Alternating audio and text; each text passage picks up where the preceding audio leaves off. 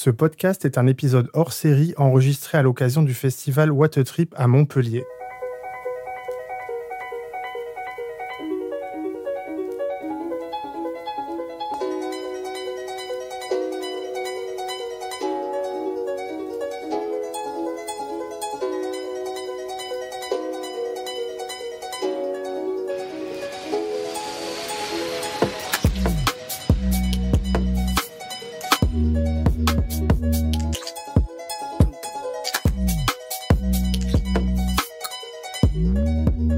Pendant toute la semaine, je vais vous faire voyager dans les coulisses du festival What a Trip.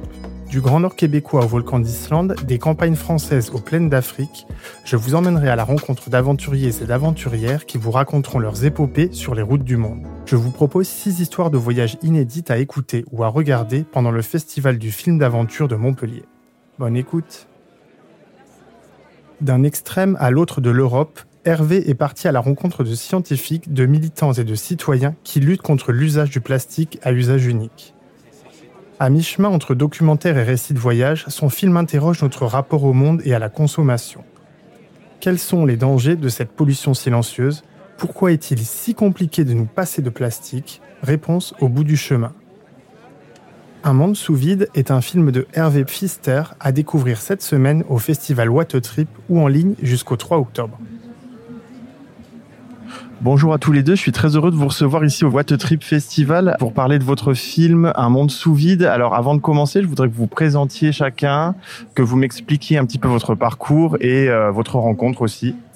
Alors bonjour à tout le monde, je m'appelle Fabien Favre, euh, je suis enseignant de formation et puis depuis on va dire 2016, euh, j'essaye de d'avoir suffisamment de temps pour euh, pour euh, voyager et puis euh, ça fait donc un peu plus de six ans que j'essaye de, de faire des, des, voyages au long cours. Moi je dis que c'est plutôt du, du moyen cours parce que c'est sur quelques mois et je voyage essentiellement à vélo et à pied. Et puis avec Hervé, on se connaît depuis 5-6 ans. En fait, on était collègues dans une patinoire. C'était notre job d'étudiant. Et on a commencé à parler de ce projet en 2019. Mais je pense qu'Hervé, il peut en parler plus en détail que moi. Ah, bonjour à tous, euh, je m'appelle Hervé Pfister, je suis réalisateur de formation. Euh, j'ai commencé un peu ma carrière principalement dans la pub et dans le filmmaker et de plus en plus euh, maintenant je me tourne vers le documentaire et le reportage, principalement avec des ONG. Et là, avec Un monde sous vide, je, je signe mon premier long métrage documentaire. Et comme l'a dit Fabien, effectivement notre rencontre s'est faite dans une patinoire. Fabien, c'est quelqu'un qui a depuis plusieurs années l'habitude de, de, voyager, de faire des, des voyages, euh, que ce soit en cargo, à pied ou à vélo. Et euh, pendant nos, nos périodes de travail, on avait souvent l'habitude de, de, beaucoup discuter, de revenir sur euh, ses voyages, un peu mes voyages aussi. Et un jour, en, en 2018, il vient vers moi avec euh, des questions pour savoir comment filmer son prochain voyage et tout. Et très vite, il m'explique un peu, euh, voilà, son, son, idée de voyager avec ses défis de son voyage. Et tout de suite, moi, j'y vois en fait un film. Il me le décrit tellement une belle histoire que je me dis, mais écoute, Fabien, plutôt que de te donner des conseils, je vais t'accompagner sur ce voyage et on va en faire un film. Alors justement, est-ce que vous pouvez me pitcher un petit peu l'histoire de, ce voyage et de ce film? Alors c'est l'histoire d'un voyage à vélo depuis Tarifa, l'endroit le plus au sud du continent, jusqu'au Cap Nord, l'endroit le plus au nord. Et puis en parallèle, euh, tout en voyageant, je suis allé à la rencontre de différentes personnes qui travaillent sur la question du plastique, des ONG, des scientifiques, des citoyens, pour faire des interviews. Et du coup, on a fait un film à partir de cette histoire. C'est à la fois un film de voyage et un film documentaire sur le plastique. Dans le même temps, je me suis aussi lancé un petit défi qui était de ne pas consommer de plastique unique durant tout le périple de manière à montrer aussi euh, un peu notre addiction vis-à-vis -vis de cette substance. Oui, c'est vraiment entre un film de voyage et un film documentaire, avec, avec ses défis et ses contraintes, de, de traiter d'un sujet tout en, euh, en étant en déplacement continuel. Et ça, c'est un, défi et il y a une, sorte de, de, mouvance, une vibe nouvelle dans, dans, dans ce film que j'aime beaucoup, qui est très euh, euh, naturel et, euh, et, qui donne un, un mouvement dans le documentaire que j'ai beaucoup apprécié de traiter. Alors Fabien, je voudrais que tu me commentes une phrase que tu prononces au tout début du film. Tu dis les plages sont belles de loin, mais loin d'être belles.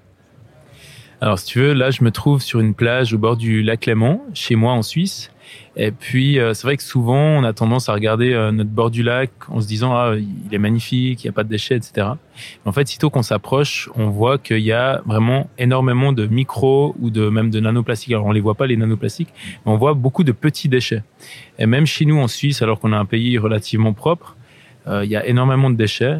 donc, c'est essentiellement des déchets qui viennent des emballages, aussi des déchets qui viennent de, de l'effritement en fait des pneus. Et, du coup, voilà, c'était un peu une manière d'introduire cette action de nettoyage et puis euh, de dire finalement aux personnes qui étaient là qu'il fallait qu'ils se baissent et qu'ils regardent à quel point en fait les plages sont pas si propres chez nous. Alors, il y, a un chiffre, moi, qui m'a vraiment interpellé au tout début du film. Vous dites, enfin, tu dis, vous dites qu'en Europe, on produit 60 millions de tonnes par an de plastique. C'est quoi les conséquences de tout ça, en fait? Les conséquences de tout ça, c'est que ce plastique, en fait, il va se retrouver dans la chaîne alimentaire, euh, dans les eaux, il va passer ensuite dans l'organisme de, de, de, petits animaux, puis euh, dans des plus grands, etc., et puis se retrouver un peu partout. Euh, des études montrent maintenant qu'on en retrouve même euh, à la cime des arbres. Hein, donc il y a même du plastique dans les arbres. Et puis, bah, ça va contaminer euh, tout le milieu et puis nos organismes au final c'est vrai qu'on a tendance ici en Europe euh, à voir le recyclage comme la solution absolue. En fait, on se, on se rend compte que ça a beaucoup de biais. Alors non seulement ça crée des effets rebonds, donc euh, on aura tendance à encore plus consommer de plastique en se disant, bah, de toute façon, c'est recyclé. Et puis en plus de ça, en fait, le recyclage du plastique n'est pas si simple. Il y a beaucoup de plastique qui ne se recycle pas. Euh, et recycler le plastique euh, en boucle fermée, c'est une forme d'utopie. En fait, c'est quelque chose qui n'existe pas. On doit remettre du plastique neuf, donc c'est un coût énergétique euh, très élevé. Euh, et sans parler en fait de, de tout ce plastique qu'on peut pas recycler puis qui se retrouve un peu partout, que ce soit dans la nature, dans l'eau, dans, dans les montagnes et autres. Ok, alors euh, donc au-delà du film, j'aimerais savoir comment vous avez préparé tous les deux cette itinérance lente en fait de l'extrême sud à l'extrême nord de l'Europe, parce que j'imagine que c'est pas un voyage qui s'improvise comme ça. Alors l'organisation, ça a été quelque chose d'assez complexe. Euh, Fabien ayant, étant déjà, un, on peut dire un peu un activiste dans le domaine de l'écologie, il avait déjà pas mal de, de connaissances et un bagage euh, aussi culturel qui était assez grand derrière. Alors, euh, on a aussi regardé ensemble euh, par rapport à son itinéraire euh, qu'il voulait tracer. il avait une idée aussi d'un itinéraire qui était proche des côtes, essayer d'être le plus souvent proche des côtes, pour plusieurs raisons, notamment parce qu'il y a aussi beaucoup d'ONG qui sont actives vers les plages, pour que ce soit des ramassages ou la sensibilisation. Donc c'était une facilité aussi. Et après, tout le long de son itinéraire, on a essayé de trouver des gens, des ONG, et de, de, de booker en fait des interviews pour euh, pour les fins du, film en fait. Et il y a toute une partie en fait dans le film qui est entre euh, l'improvisation et le planifié. Euh, C'est-à-dire qu'on a qu'on a organisé des interviews tout le long de son, son itinéraire, mais il y a aussi des interviews qui n'avaient pas été prévues et il y a des interviews qui ont été prévues qui n'ont pas pu être faites dû au fait que en fait il se déplace à vélo et du coup on a une idée d'un peu d'où il sera à quel moment, mais c'est pas c'est pas précis. On n'a pas on n'a pas d'horaire, on n'a pas de choses comme ça. Donc c'était une itinérance vraiment euh, assez compliquée à gérer dans le cadre d'un tournage. Mais on a eu des rencontres fortuites qui étaient incroyables, ou des gens aussi qu'on a rencontrés au sud de la France qui, ont, qui nous ont donné des contacts à Paris. On a rencontré des gens à Paris qu'on n'avait pas prévus, etc. Et en fait, ça a créé euh, quelque chose de très spontané et qui, qui, qui fitait en fait dans l'itinéraire de, de Fabien. C'est vrai que par rapport à l'organisation de l'itinérance, moi j'avais vraiment prévu de partir euh, de Tarifa, d'arriver au Cap Nord. Et puis, ben, c'est vrai qu'on avait quelques endroits où on voulait passer, où on voulait se rencontrer aussi pour qu'Hervé puisse venir filmer ses interviews et autres. Donc, euh, c'était prévu de passer par ces capitales, par Paris, par Bruxelles, aussi parce qu'il y a beaucoup d'ONG, de scientifiques qui travaillent là-bas. Mais après, il y a aussi des, des parties en fait qui ont été plus ou moins improvisées. Euh, parce que c'était aussi un voyage que je voulais faire. Et puis moi, euh, quand je voyage, souvent, bah, c'est un peu au jour le jour. Donc il y a des parties qui étaient, on va dire, totalement planifiées, comme par, par exemple passer par les serres d'Almeria au sud de l'Espagne. Puis après, c'était aussi un peu plus d'improvisation tant que je passais par les endroits où on avait rendez-vous euh, pour faire ces interviews. Et justement, à travers toutes ces, toutes ces rencontres et toutes ces initiatives que vous avez découvertes sur la route, est-ce que vous avez l'impression qu'il y a un éveil des consciences par rapport au plastique à usage unique? Moi, je pense que c'est une évidence. Tout, le monde euh, a conscience euh, du problème, que ce soit du plastique ou bien plus globalement euh, du réchauffement climatique. Il y a de moins en moins de de climato-sceptiques, ça n'existe presque plus. Mais euh, il y a plusieurs niveaux d'éveil de conscience. Il y a des gens qui savent que qu'il y a un changement climatique, euh, etc. Euh, mais qui en savent pas vraiment plus. Et il y a d'autres qui sont hyper euh, conscientisés et puis euh, même des fois genre catastrophistes ou collapsologues et puis qui qui qui ont des planifications de, de choses à court terme qui sont catastrophiques. C'est voilà, c'est dur de, de trouver aussi la part des choses. Euh, que ça soit aussi avec les chiffres pendant qu'on a qu'on a travaillé aussi sur les euh, sur la partie journalistique du film, savoir euh, les, les, chiffres par rapport à la production de plastique, etc., etc. Il y a beaucoup de vrais, il y a beaucoup de faux. Euh, c'est pas facile de faire corréler tous ces chiffres-là. Alors moi, je dirais que oui, il y a un éveil. Après, il faut savoir quelle action on va mettre en place et comment on communique. Euh, notre vision, notre message principal dans notre film, c'est que euh, l'action individuelle, elle est importante et cruciale, mais que ce n'est pas euh, la plus importante. Il faut que maintenant on ait un changement systémique. Euh, il faut qu'on ait des lois qui régissent que ce soit les plastiques ou d'autres domaines pour une transition écologique. il faut que ça se fasse à grande échelle, avec un pouvoir qui soit étatique et qui ait vraiment une force, un, un levier qui soit d'une importance, que ce soit communal ou bien que ça soit d'un État ou que ça soit d'un continent ou mondial. Quoi. Il faut vraiment qu'il y ait euh, une importance qui soit à la hauteur du défi qu'on doit relever.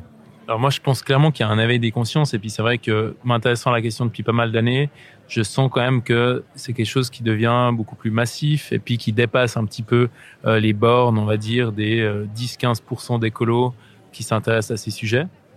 Mais c'est vrai que, comme euh, l'a dit Hervé, euh, je pense qu'il y a des, des, degrés de conscience et puis euh, il y a beaucoup de gens qui font énormément de choses, qui arrêtent de manger de la viande, qui euh, euh vont dans les magasins en vrac, qui, ne prennent plus l'avion, etc. Et puis, à côté de ça, il y a aussi des gens qui continuent un petit peu à être dans l'avion à boire du champagne et puis qui se posent pas du, du tout de questions parce qu'ils ont les moyens, on va dire, de continuer ce train de vie malgré euh, les difficultés euh, du, qu'on vit en ce moment par rapport à l'énergie et autres. Et, euh, et, je pense que il faut pouvoir en fait faire adhérer tout le monde euh, à ces messages et faire bouger tout le monde et surtout les, personnes qui sont les plus euh, impactantes, à savoir les pays les plus riches et les 10% en gros des qui, qui consomment énormément, qui produisent énormément de gaz à effet de serre et consomment beaucoup de plastique et tout ça. donc oui, il y a clairement un éveil, mais après c'est vrai qu'il y a aussi beaucoup de gens d'ailleurs, j'en ai rencontré pas mal qui me disaient ah ouais moi je suis super conscient de tous ces enjeux, je trie mes, mes déchets et puis euh, et puis voilà puis un peu en, en, pensant que ça va suffire, mais c'est vrai que le, le, problème est tellement euh, gigantesque qu'on a besoin de, de vrais changements de paradigme, de, de changements systémiques et puis euh, la simple voilà, le simple changement de, de consommation et de conscience ne va pas suffire. Il faut vraiment hein, une transition qui se fait euh, euh, du bas vers le haut, mais aussi du haut vers le bas, et puis euh, qui, euh, qui adhère euh, toute la société. Vous utilisez le mot éveil, c'est assez marrant, mais on est beaucoup plus, enfin, la réaction devrait être beaucoup plus qu'un éveil. Un éveil, c'est vraiment gentiment, voilà, on se rend conscience que le, temps change, etc., qu'il faut prendre des mesures et tout. Là, il faut, il faut un réveil en sursaut, quoi. En fait, il faut vraiment une action qui est beaucoup plus grande que commencer à sensibiliser les, gens, en fait. C'est déjà largement trop tard.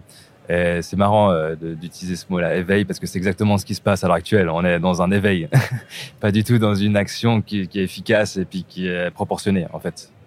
Alors, est-ce qu'il y a une rencontre ou une initiative sur la route qui vous a particulièrement marqué, qui vous a fait réagir, qui vous a fait peut-être même changer votre regard sur la problématique du plastique? Alors, c'est vrai que la rencontre avec Merin Tinga, qui est un activiste aux Pays-Bas, m'a pas mal euh, marqué parce que ben lui justement c'est quelqu'un qui essaye de pousser un petit peu euh, on va dire la, la, la conscientisation euh, la population au-delà de voilà du simple message. C'est quelqu'un qui a réussi à euh, ramener en fait la consigne à la bouteille aux Pays-Bas. Alors on peut on peut se dire bon c'est minime, mais en même temps c'est quand même un vrai changement où il a fait voter euh, le Parlement et se faire la population euh, avec un référendum pour que on change en fait le système euh, au niveau euh, du traitement en fait des bouteilles. Euh, donc euh, moi j'ai trouvé très intéressant parce qu'il avait vraiment un, discours assez critique et puis et puis c'était quelqu'un voilà de très engagé mais qui disait il faut arrêter juste de simplement nettoyer les plages. Il faut aller au-delà, il faut montrer qui sont les responsables et puis mettre en place de nouvelles réglementations qui font que on va pouvoir changer nos, nos, pratiques en fait. Donc cette rencontre a été plutôt voilà très inspirante pour moi. Oui, bah c'est vrai, qu'on a rencontré une personne qui remet en, un peu en contexte l'interdépendance qu'il y a entre les groupes pétroliers et puis euh, cette surproduction de plastique laquelle on, on, vit face.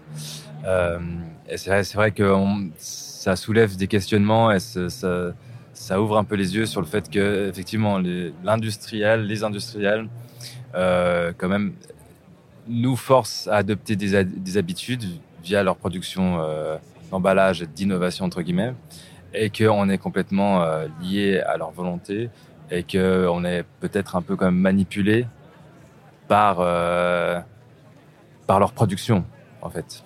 Et c'est intéressant parce que du coup, ça, euh, ça renvoie la responsabilité en fait aux industriels et plus aux consommateurs. On n'achète pas des produits parce qu'on en a envie, on les achète parce qu'ils sont disponibles et qu'on n'a pas beaucoup d'autres choix.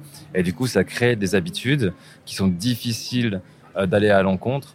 Et on est typiquement dans ce genre euh, de processus. Et après, pour contrer à ça, ben, les industriels vont nous renvoyer un, autre, un nouveau produit pour contrer à ces habitudes, en nous installant une autre habitude, une autre habitude, et vice versa, enfin, etc., etc. Je pense qu'on est dans une systématique qui n'est qui n'est pas bonne, en fait. Alors pour terminer, je voudrais qu'on parle un petit peu d'aventure euh, sans plastique à usage unique. Quels sont les conseils que vous pourriez donner à des voyageurs, des aventuriers qui voudraient suivre votre exemple et organiser une expédition comme ça, euh, voilà, en se libérant justement de ce plastique, des emballages? Euh, Le conseil premier peut-être, c'est d'essayer de revenir vers des formes de voyage qui sont assez minimalistes entre guillemets. C'est vrai que moi je voyage à vélo, à pied. Là, en l'occurrence, j'ai essayé de me passer de plastique. Sur un autre voyage, j'ai essayé de voyager sans smartphone. Euh, et puis, ben, ce qui est intéressant, c'est que vous allez vous perdre un petit peu, mais en même temps, ça va vous permettre en fait de rencontrer euh, des personnes que vous n'auriez pas rencontrées autrement. Ça va vous permettre de vraiment vous sentir un tout petit peu vulnérable sans trop prendre de danger. Et puis, à partir de là, ben, vivre des expériences qui sont euh, riches, qui sont intéressantes, qui sont euh, formatrices. Donc euh, voilà, moi je pense que le voyage, il peut débuter au pas de sa porte. Il suffit de lever le pouce de se faire prendre en stop et puis et puis l'aventure commence. Donc ça sert à rien de, pour moi hein, bien sûr, de vouloir aller à l'autre bout du monde sur une plage paradisiaque, prendre un avion, etc. Je pense qu'on peut tout à fait voyager de manière beaucoup plus locale, plus simple, et de commencer à vivre l'aventure près de chez nous. Oui, je rejoins ce que dit Fabien. l'aventure, elle est à côté de chez nous. Elle est paysages paradisiaques. Euh, si vous allez voir notre film, vous verrez qu'on est passé par des endroits mais incroyables qui sont en Europe et qui d'une diversité folle et qu'on n'a pas besoin d'aller euh, forcément de faire 10 000 kilomètres pour retrouver ces, ces endroits-là parce qu'on déjà on en a ici. Donc commençons d'abord par ceci. Bah, Hervé Fabien, merci beaucoup. Merci pour euh, votre film. Donc, je rappelle, c'est Un monde sous vide.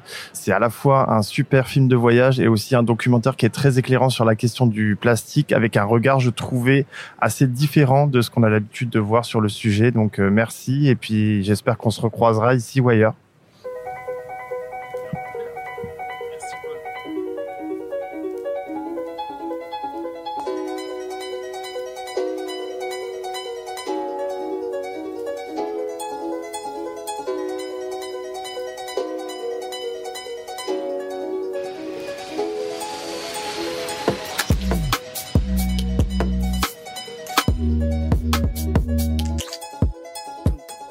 Ce podcast est écrit et produit en partenariat avec le festival What a Trip, Aparté Studio et Le Son de l'encre. Si vous avez aimé cet épisode, n'hésitez pas à le partager et à en parler autour de vous. Retrouvez-moi également sur les réseaux sociaux ou sur mon blog lafrancebaladeuse.fr. À bientôt pour de nouveaux voyages.